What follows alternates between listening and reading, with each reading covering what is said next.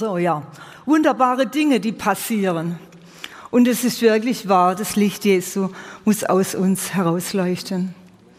Und deshalb, deshalb ist Jesus gekommen. Wisst ihr, damit wir dieses Licht in unseren Herzen haben können. Und da denken wir auch ganz besonders auch an Weihnachten daran. Und Jesus ist auf diese Erde gekommen. Und wisst ihr auch, was es ihn gekostet hat? Alles. Alles hat es ihn gekostet für dich und für mich. Damit wir das genießen dürfen und genießen können, was wir heute haben, wenn wir Jesus im Herzen haben. Er hat den Himmel verlassen.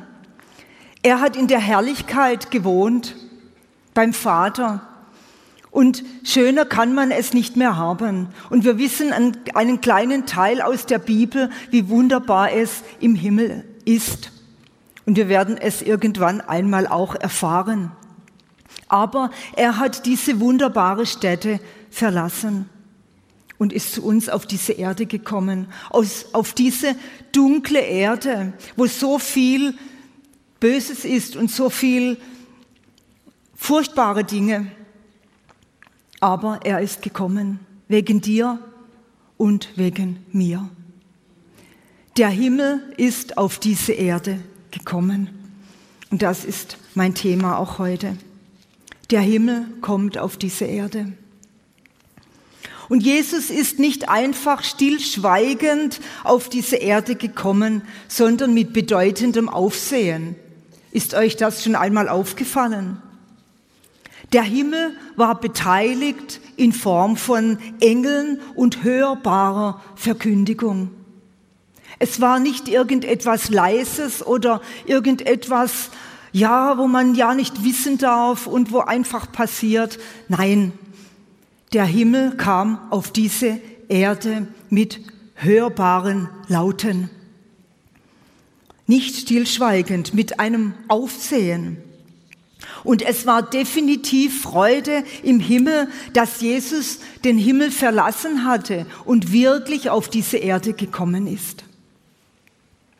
Im Lukas 2, Vers 8 bis 14, da lesen wir, und es waren Hirten in derselben Gegend, die auf freiem Feld blieben und des Nachts Wache hielten über ihre Herde.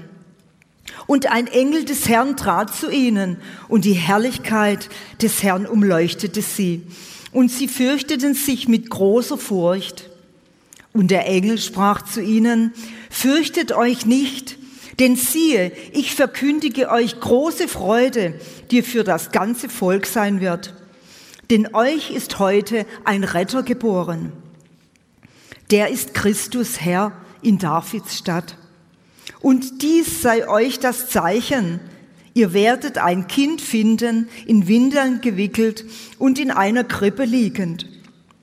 Und plötzlich war bei dem Engel eine Menge der himmlischen Heerscharen, die Gott lobten und sprachen, Herrlichkeit Gott in der Höhe und Friede auf Erden in den Menschen seines Wohlgefallens.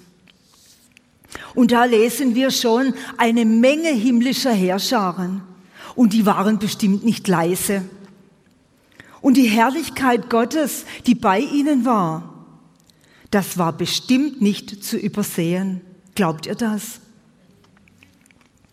Als Jesus auf die Erde kam, war der ganze Himmel beteiligt. Auf unseren Israelreisen sind wir immer in Jerusalem auf einer wunderbaren Aussichtsstelle oder Platte, wo wir hinunterschauen können auf die Stadt Bethlehem und die Hirtenfelder. Und dort ist Wüste. Wenn wir da stehen und hinunterschauen, sehen wir nur Wüste.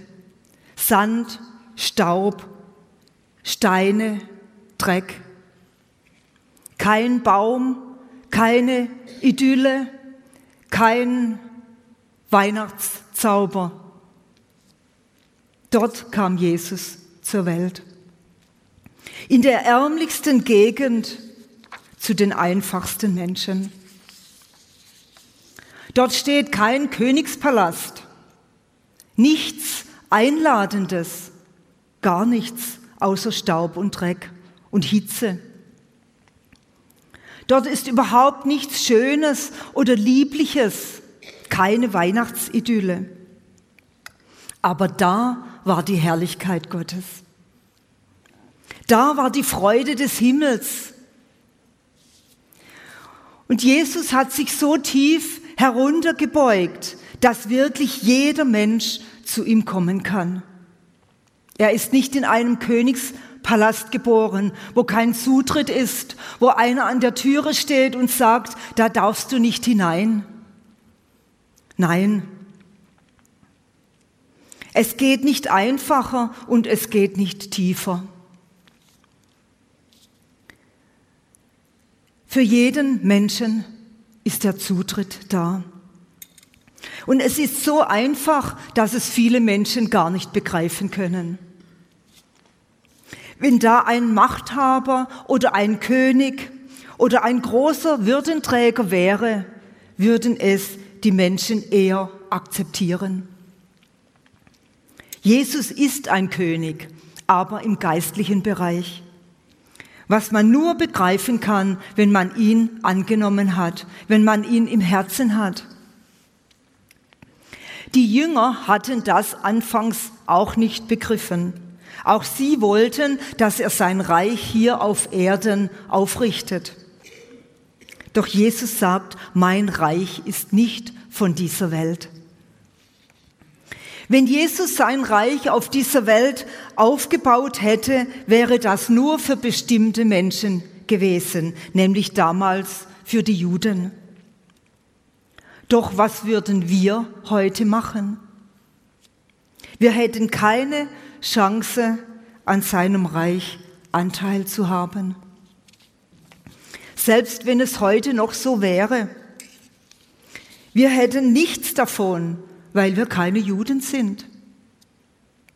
Deshalb muss das Reich Jesu geistlich beziehungsweise übernatürlich sein, dass jeder Mensch auf dieser Erde die Möglichkeit hat, da hineinzukommen beziehungsweise es für sich in Anspruch zu nehmen, ja, daran teilzuhaben. Jedes Jahr feiern wir, dass der Himmel auf die Erde gekommen ist. Weihnachten. Wir wissen, dass Jesus nicht am 24. Dezember geboren wurde. Das wurde einfach so festgelegt. Es müsste eigentlich im Sommer gewesen sein, weil die Hirten draußen waren. Und während des Winters sind die Hirten nicht draußen, auch in Israel nicht. Es ist für uns nicht wichtig, an welchem Tag er geboren wurde. Wichtig ist, dass er auf diese Erde gekommen ist. Für dich und für mich. Und der Himmel war beteiligt auch schon bei den Vorbereitungen.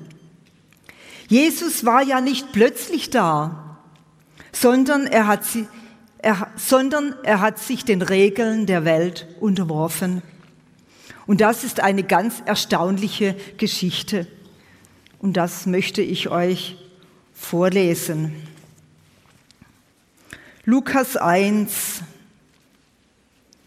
ab Vers 26. Im sechsten Monat aber wurde der Engel Gabriel von Gott in eine Stadt von Galiläa mit dem Namen Nazareth gesandt. Zu einer Jungfrau, die einem Mann namens Josef aus dem Haus Davids verlobt war. Und der Name der Jungfrau war Maria. Also auch hier war der Himmel beteiligt. Der Engel Gabriel, der vor Gott steht ist auf diese Erde gekommen und hat es angekündigt. Es ist auch nicht heimlich passiert, sondern er hat es angekündigt. Und wenn wir uns jetzt vorstellen, ein junges Mädchen in einem Dorf, sehr jung, sie war verlobt mit Josef, hatte Pläne für ihr Leben. Damals haben die Mädchen schon mit 14 Jahren geheiratet oder sogar noch jünger. Sie war ein ganz normales Mädchen, eine Dorfbewohnerin, kein besonderer Mensch. Sie war in ihrem Haus und ging ihren Alltagsdingen nach. Vielleicht hatte sie gerade einen Besen in der Hand oder ein Spültuch oder hat irgendwelche anderen Dinge im Haus verrichtet. Vielleicht überlegte sie gerade, was sie wohl mit Josef am Abend machen würde. Es war kein heiliger Moment. Sie war überhaupt nicht darauf vorbereitet. Und da stand plötzlich dieser Engel da. Vers 28. Und er kam zu ihr hinein und sprach, sei gegrüßt, Begnadigte, der Herr ist mit dir. Sie aber wurde bestürzt über das Wort und überlegte, was für ein Gruß das sei. Und der Engel sprach zu ihr, Fürchte dich nicht, Maria, denn du hast Gnade bei Gott gefunden. Und siehe, du wirst schwanger werden und einen Sohn gebären, und du sollst ihm seinen Namen Jesus nennen. Und dann erzählt er ihr, dass dieser König, was da geboren wird, was sie geboren würde, herrschen würde in Ewigkeit, dass er ein Königtum aufrichten wird auf dieser Erde, beziehungsweise ein übernatürliches Königreich. Es waren Dinge, die so außergewöhnlich waren, noch nie da gewesen, unglaublich spektakulär.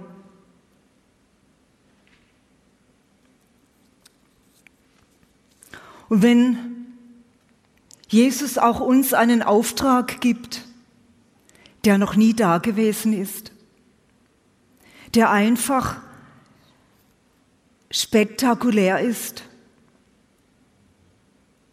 Und er wollte dich gebrauchen für etwas Wunderbares. Was würden wir machen? Wenn wir uns so in diese Maria hineindenken, was sie wohl gedacht hat. Die Bibel sagt uns nichts Genaues. Wir lesen weiter im Vers 34.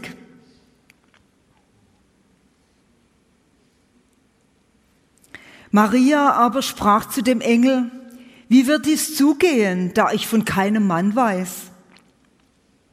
Und der Engel antwortete und sprach zu ihr, der Heilige Geist wird über dich kommen und die Kraft des Höchsten wird dich überschatten. Darum wird auch das Heilige, das geboren werden wird, Sohn Gottes genannt werden. Und ich glaube, Maria konnte das in diesem Moment gar nicht erfassen, was das bedeutet hat.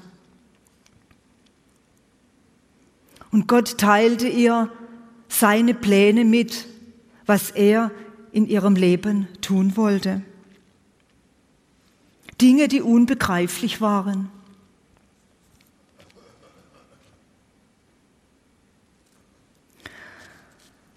Und Maria, sie hatte ein vollkommenes Ja für Gott. Und das ist das, was mich immer so bewegt und wo ich immer denke, was war das für ein Mädchen, wo so eine Nachricht bekommt, ja, wo man gar nicht begreifen kann. Und sie sagt einfach Ja. Wenn wir das lesen weiter im Vers 38, Maria aber sprach, siehe, ich bin die Magd des Herrn, es geschehe mir nach deinem Wort. Und der Engel schied von ihr. Ja, sie hatte ein vollkommenes Ja zu dem, was Gott für sie bereit hatte? Hast auch du ein vollkommenes Ja für das, was Gott für dich möchte? Für den Plan, den Gott in deinem Leben hat? Vielleicht ist er nicht ganz so spektakulär, vielleicht ist es nicht ganz so unbegreiflich für dich, was Gott in deinem Leben tun möchte.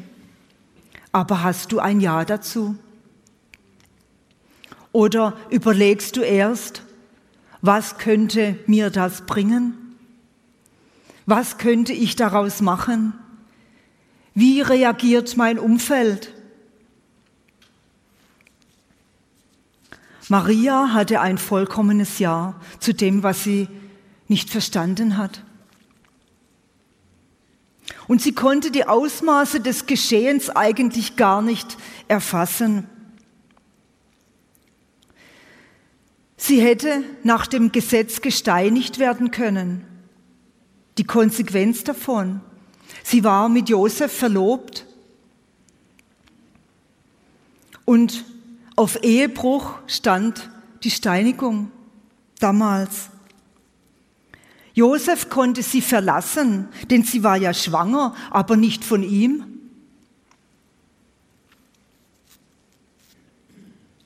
Sie konnte als Hure verschrien werden, ausgestoßen von ihrer Familie. Wer würde ihr so etwas glauben, wenn sie das erzählen würde?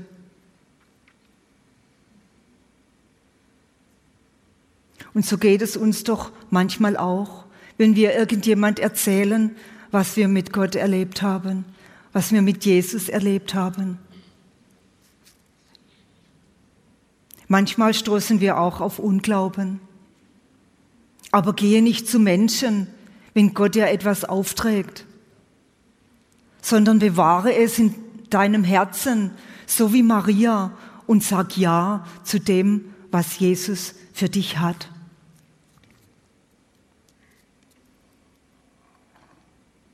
Sie hat gar nicht an die Konsequenzen gedacht, sondern sie hat einfach gesagt, es geschehe mir nach deinem Wort. Und wie wunderbar.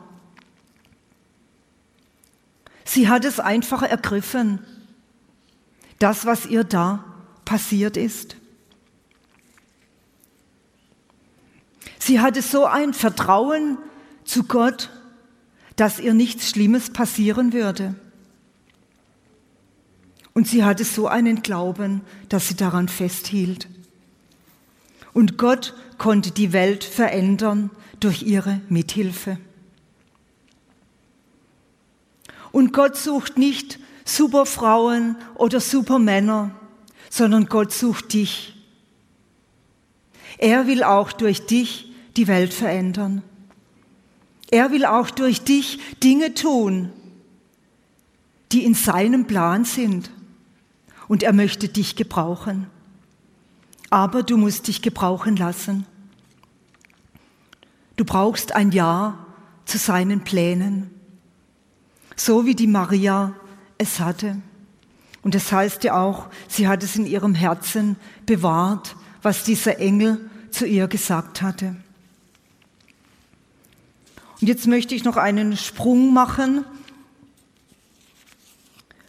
zum Kapitel weiter vorne.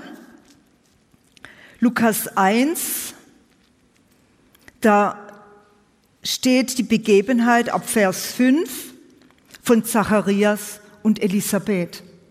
Ihr kennt auch diese Geschichte.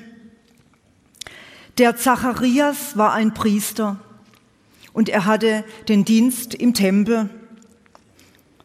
Zacharias und Elisabeth hatten keine Kinder weil Elisabeth unfruchtbar war und beide waren schon sehr alt. Und da lesen wir im Vers 11, das war, als der Zacharias seinen Dienst versah im Tempel. Ihm erschien aber ein Engel des Herrn und stand zur Rechten des Räucheraltars. Und als Zacharias ihn sah, wurde er bestürzt und Furcht kam über ihn. Der Engel aber sprach zu ihm, fürchte dich nicht, Zacharias, denn dein Flehen ist erhört. Elisabeth, deine Frau, wird dir einen Sohn gebären und du sollst seinen Namen Johannes nennen. Auch hier kam der Himmel auf die Erde in Form des Engels Gabriel, der vor Gott steht. Und er begegnete hier dem Zacharias und sagte ihm, dass er einen Sohn haben wird. Und dann lesen wir weiter im Vers 18. Und Zacharias sprach zu dem Engel, woran soll ich dies erkennen? Denn ich bin ein alter Mann und meine Frau ist weit vorgerückt in ihren Tagen. Und der Engel antwortete und sprach zu ihm, ich bin Gabriel, der vor Gott steht.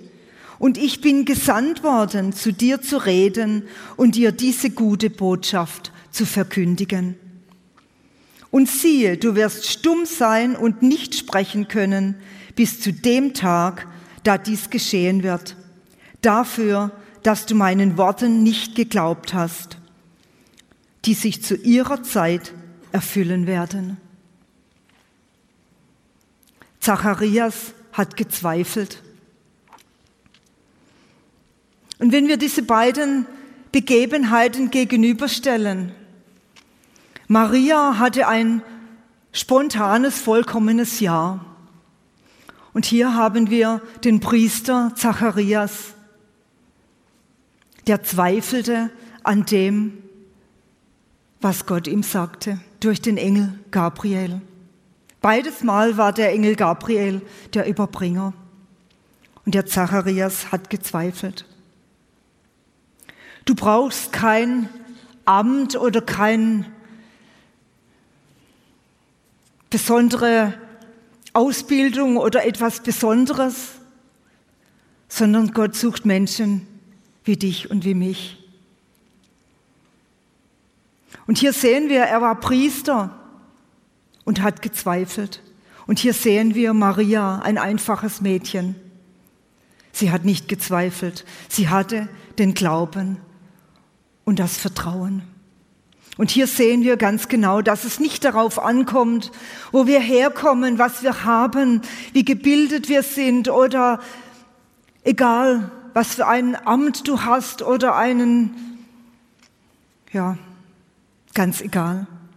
Gott möchte dich gebrauchen, so wie du bist, an dem Platz, wo er dich hingestellt hat.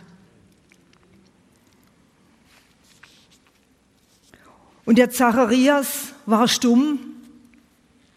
Und wenn wir zweifeln, werden wir stumm. Wenn wir zweifeln, haben wir keinen Lobpreis mehr für Gott. Wenn wir zweifeln, entfernen wir uns von ihm. Zweifel bringt uns weg von Gott. Und wir werden stumm, geistlich stumm. Der Lobpreis wird weniger. Der Zugang zum Wort Gottes wird weniger. Und wir ziehen uns einfach zurück, weil wir Zweifel haben, weil wir nicht vertrauen und nicht glauben, was Gott uns gesagt hat oder Gott uns gegeben hat. Und wir wissen nachher, der Zacharias bekam seine Stimme wieder zurück. Ja, aber Gott hat ihm diesen Denkzettel verpasst, weil er gezweifelt hat. Zweifle nicht an dem, was Gott für dich hat. Zweifle nicht an dem, was Gott dir sagt.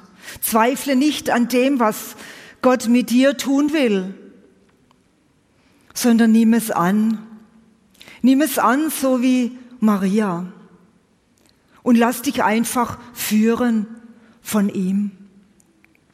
So wie Maria das getan hatte und sie war Werkzeug, Jesus auf die Welt zu bringen. Sie war Werkzeug, die Welt zu verändern. Und das möchte Gott auch mit uns tun. Amen.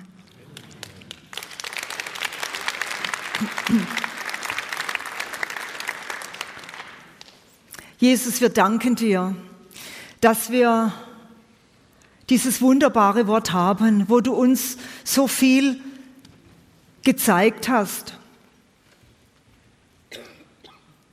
wo wir erkennen durften, dass es nicht darauf ankommt, ob wir einen Titel haben oder ob wir gebildet sind oder was wir haben oder wo wir herkommen, sondern dass du derjenige bist, der uns ausgewählt hat. Dass du derjenige bist, der uns gebrauchen will. Dass du derjenige bist, der uns dahingestellt hat, wo wir stehen. Und dass du in unser Leben hineinsprichst. Dass du einen Auftrag für uns hast.